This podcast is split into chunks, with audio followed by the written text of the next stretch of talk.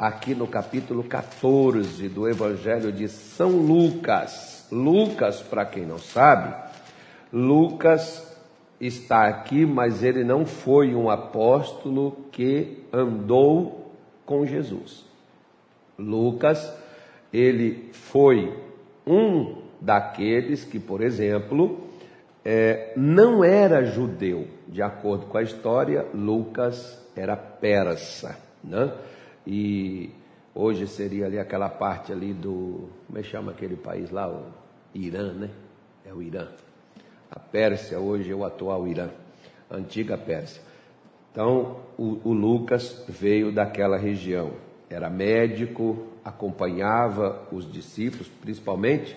Ele interagiu muito com Paulo, os relatos de Paulo na, no livro de Atos, que também é escrito por Lucas.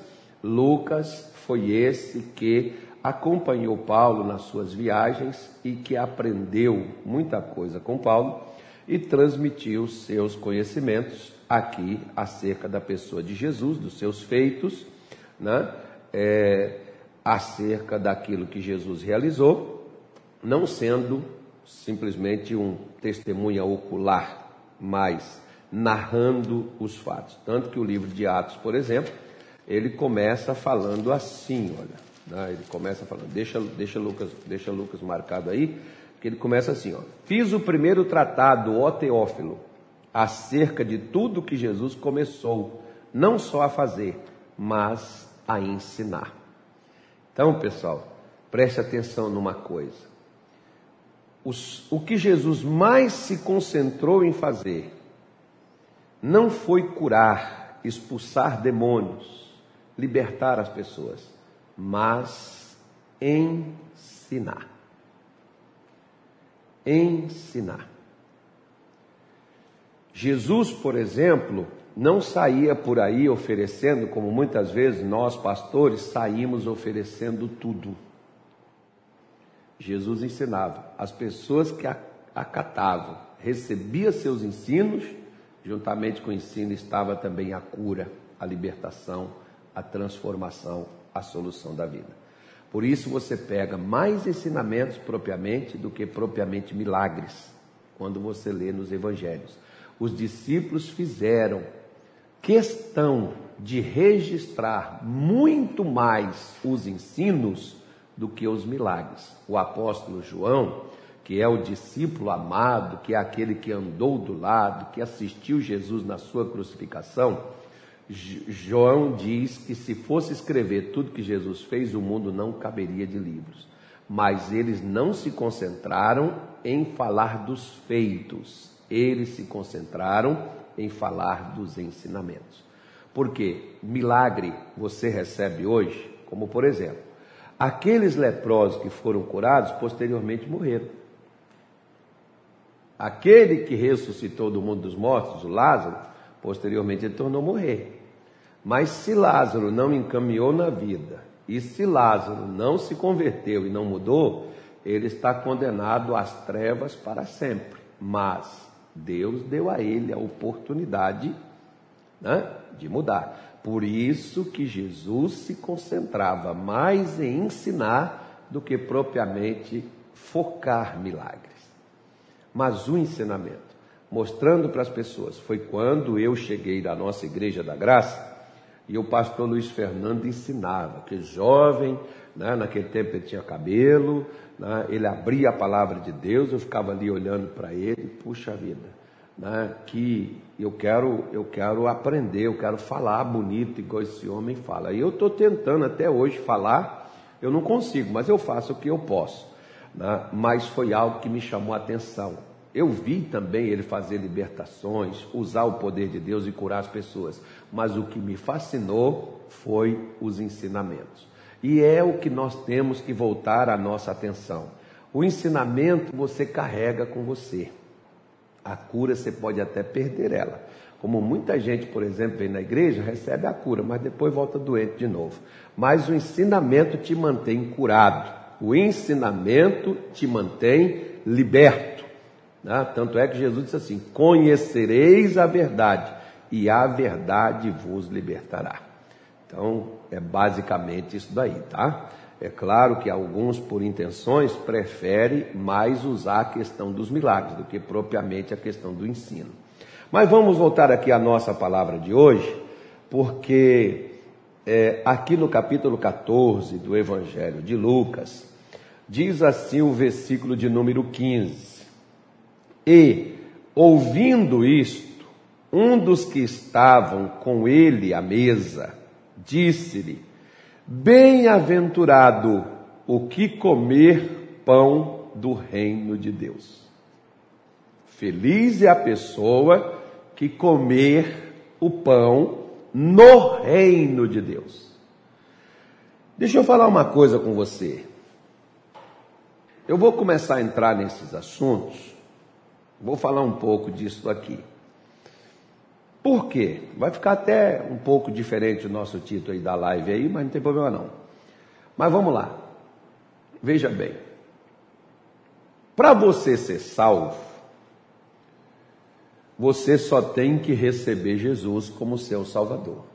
Para você ser perdoado, você só tem que pedir o perdão e abandonar o pecado. Mas para você entrar no reino de Deus, você tem que fazer alguma coisa. Não é Deus que vai fazer. Quem salva, quem perdoa é Deus quando a gente se prontifica para tal. Mas para entrar no reino, é aquilo que a pessoa faz que vai fazer ela entrar ou ficar de fora. Por isso que este homem, quando Jesus estava ali assentado à mesa, e não era só a mesa da comida e da bebida, mas era a mesa do ensinamento. Inclusive, nós temos até é, na nossa graça editorial, se você tiver oportunidade de ler, né, é, tem um livro da. É, como é que é o nome dela? É, não sei o que títulos, eu esqueci o nome dela agora, ô Jesus. Dave, não, Dave é o marido, me parece que seja, né? Mas a esposa desse, desse, desse irmão, que escreveu esse livro né, sobre a importância da mesa. A mesa não era apenas um lugar onde as pessoas sentavam para saciar a fome física. Se você pegar Deuteronômio capítulo 6, você vai ver que o Senhor Deus disse para Moisés né, falar com o povo de Israel para que eles fizessem, para que eles, quando estivessem assentados à mesa, eles falassem daquilo que ele. É, é, é David Titus mesmo, né? a experiência da mesa. Então eu estava certo. Para mim, para mim era o, o, marido dela, com o nome dele? O marido dela. Uh, é, é, eu esqueci, esqueci, ele tem um livro para os homens. Então, me parece, a Graça lançou esse livro. Se você tiver oportunidade, por favor, leia, que vai ser bom para você. A, experiência da mesa.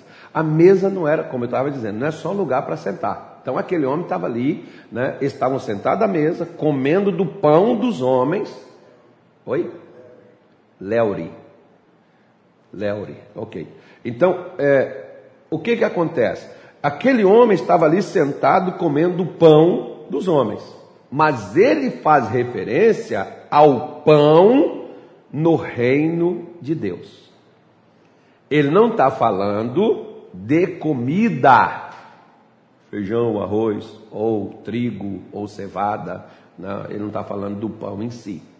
E ele diz: Feliz é a pessoa que comer do pão do reino de Deus. É igual, por exemplo, muitas pessoas pegam, como Jesus pegou, o pão levantou para o alto e deu graças e disse: Olha, este é o meu corpo. Ou seja, ele não está falando, esse pão é meu corpo, meu corpo está sendo entregue como esse pão aqui eu estou entregando a vocês.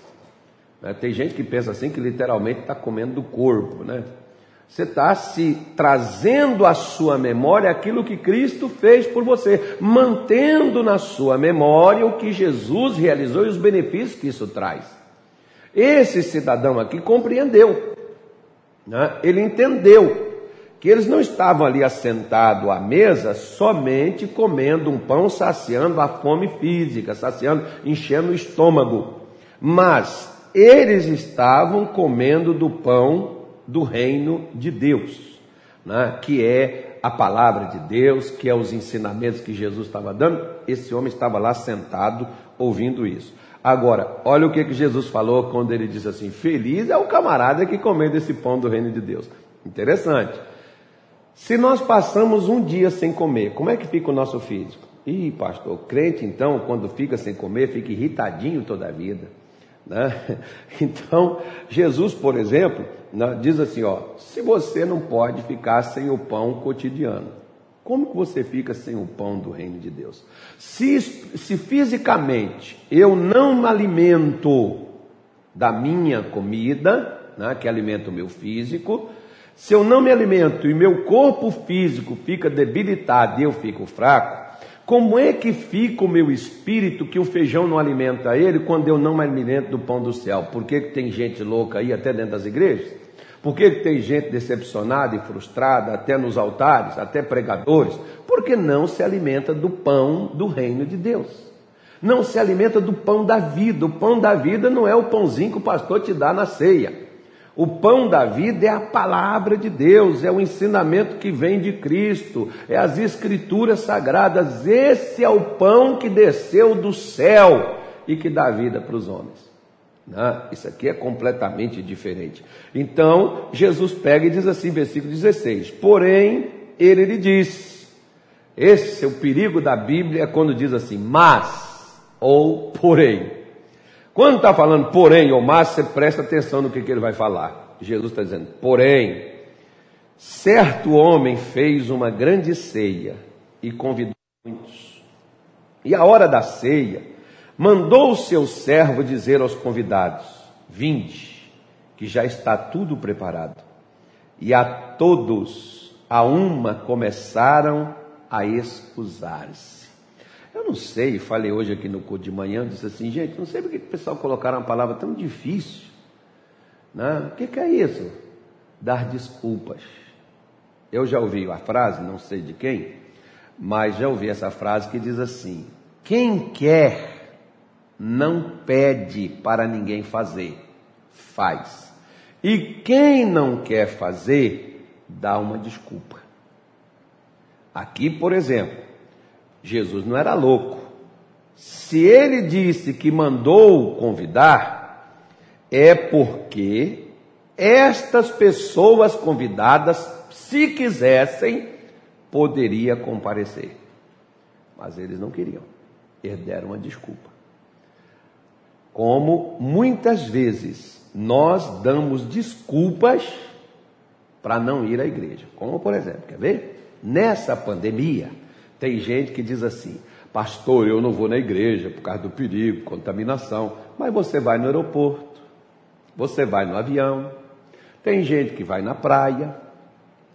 Tem gente que vai no restaurante. Tem gente que vai no supermercado. Gente, isso é uma tremenda de uma hipocrisia. Se eu não posso vir na igreja, eu deveria ficar trancado dentro da minha casa.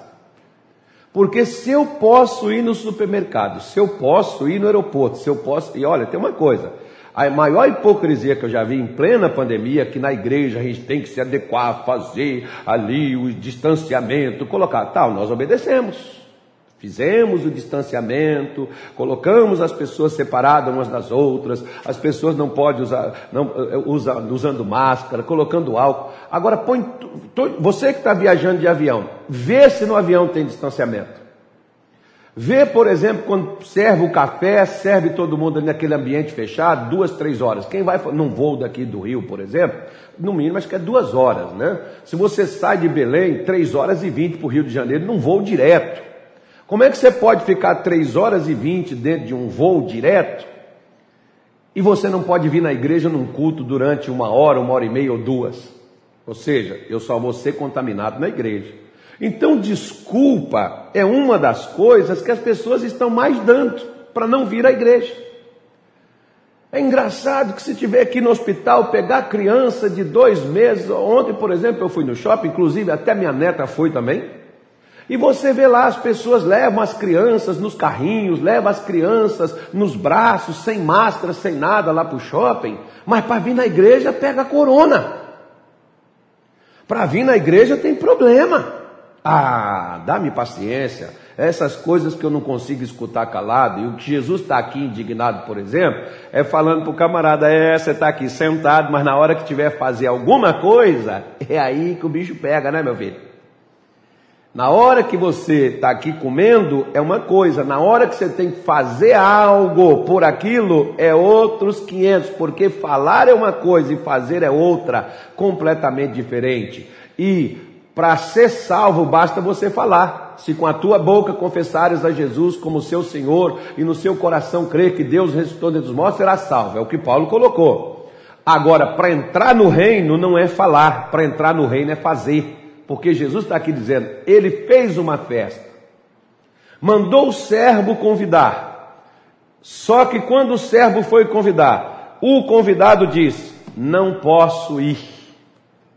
Por que, que não podia ir? Começou a dar desculpa. Qual foi a primeira desculpa do primeiro? Comprei um campo e importa ir vê-lo.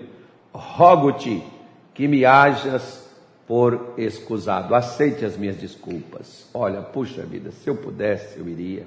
Se eu pudesse, eu faria. É igual um dia, por exemplo, um irmão chegou comigo e falou assim: Pastor, eu estou indo no supermercado, tem quase 70 anos de idade dele. Eu estou indo no supermercado, eu tenho que ir no banco sacar meu dinheiro. Não tem quem faz para mim. Eu vou não sei onde. Por que eu não posso vir na igreja? O senhor vai me proibir? Eu falei: Não, eu não vou.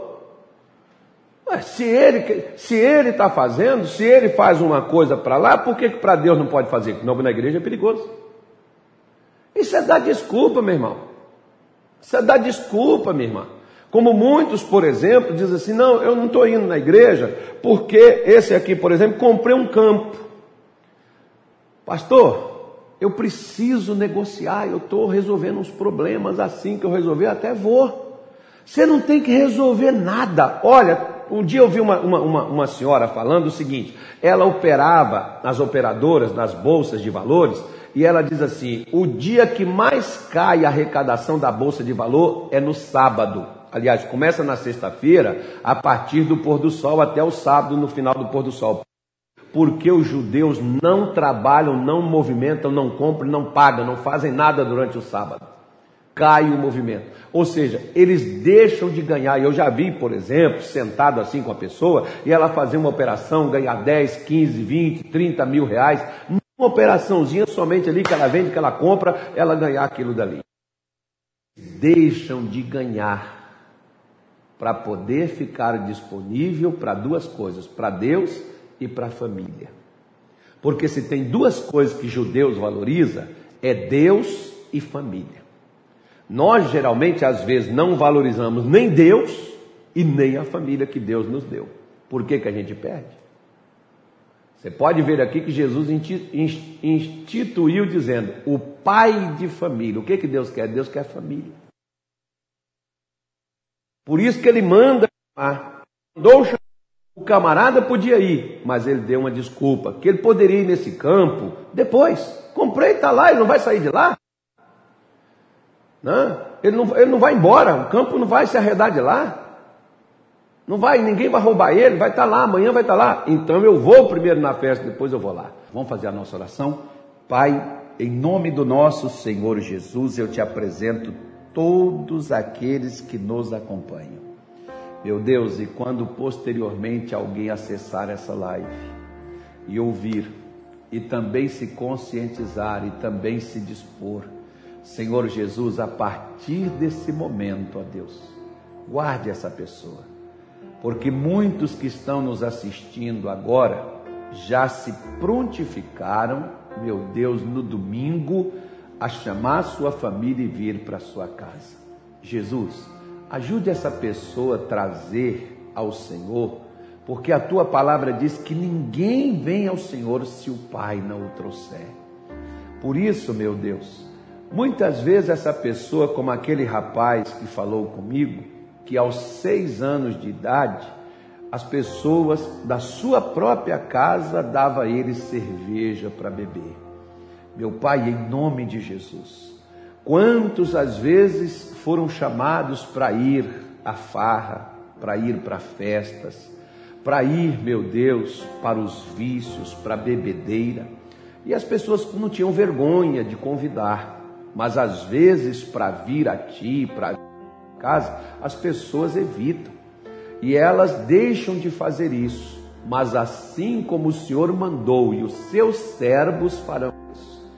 Eu preparei, meu Pai, por causa da inspiração que o Senhor colocou no coração, isso nos últimos domingos do ano. Meu Deus, e faremos mais se o Senhor mandar a gente dar sequência. Estou chamando essas pessoas para que elas chame os seus familiares. Meu Deus, e desde agora, dê ordem aos seus anjos para guardar. Dê ordem aos seus anjos para cercar. Se Jó orava e o Senhor cercou a ele e toda a sua casa e a tudo que ele tinha, se o Senhor abençoou os trabalhos das mãos de Jó e se ele teve aumento, Deus, eu estou te apresentando a família. Eu estou te pedindo pela minha família de sangue, pela minha família de fé. Eu estou te pedindo para cercar estes irmãos, porque não foi Jó que cercou sua família, Jó orava, quem cercou foi o Senhor, e o que o Senhor cerca, Satanás não pode tocar. Meu Deus, que ele fique apenas como um telespectador, que ele possa olhar e ver, mas não toque mais nesse casamento, nesse relacionamento, na vida desse filho, na vida dessa filha, na vida do marido, na vida da esposa. Senhor, guarde essa família. Meu Deus, não importa o grau do parentesco, cerca a esquerda, a retaguarda. Em nome de Jesus, põe a tua proteção, porque nenhum mal, nenhum mal sucederá, nem praga alguma chegará na tua tenda. Por isso nós oramos e pedimos a ti: guarde o teu povo. Livre o teu povo de toda mazela, livre o teu povo da miséria, livre o teu povo da morte, livre o teu povo das doenças, das pragas, das moléstias, dos ataques malignos, frustra os planos de Satanás, porque eu tenho certeza que meu Deus ele ficava à espreita da família de Jó, da vida de Jó, para tentar atacá-los, para tentar destruí-los, para tentar alcançá-los, mas o Senhor não permitiu, o Senhor não deixava. Meu Deus, cerca também esta casa, cerca esta família, cerca este casal. Não deixe Satanás frustrar, trazer decepções, trazer angústias, trazer tristezas, trazer perdas, trazer danos, trazer dores Abençoa, meu Deus, a família, abençoe o lar, abençoe, meu Deus, os entes queridos destas pessoas. Nós estamos com ela nessa batalha pela família, porque sabemos que o Senhor é um Deus de família. Por isso, abençoa, meu Deus, a vida dessa mulher, a vida desse homem, todos da sua casa. No nome de Jesus, nós oramos e te pedimos. Amém? E graças a Deus.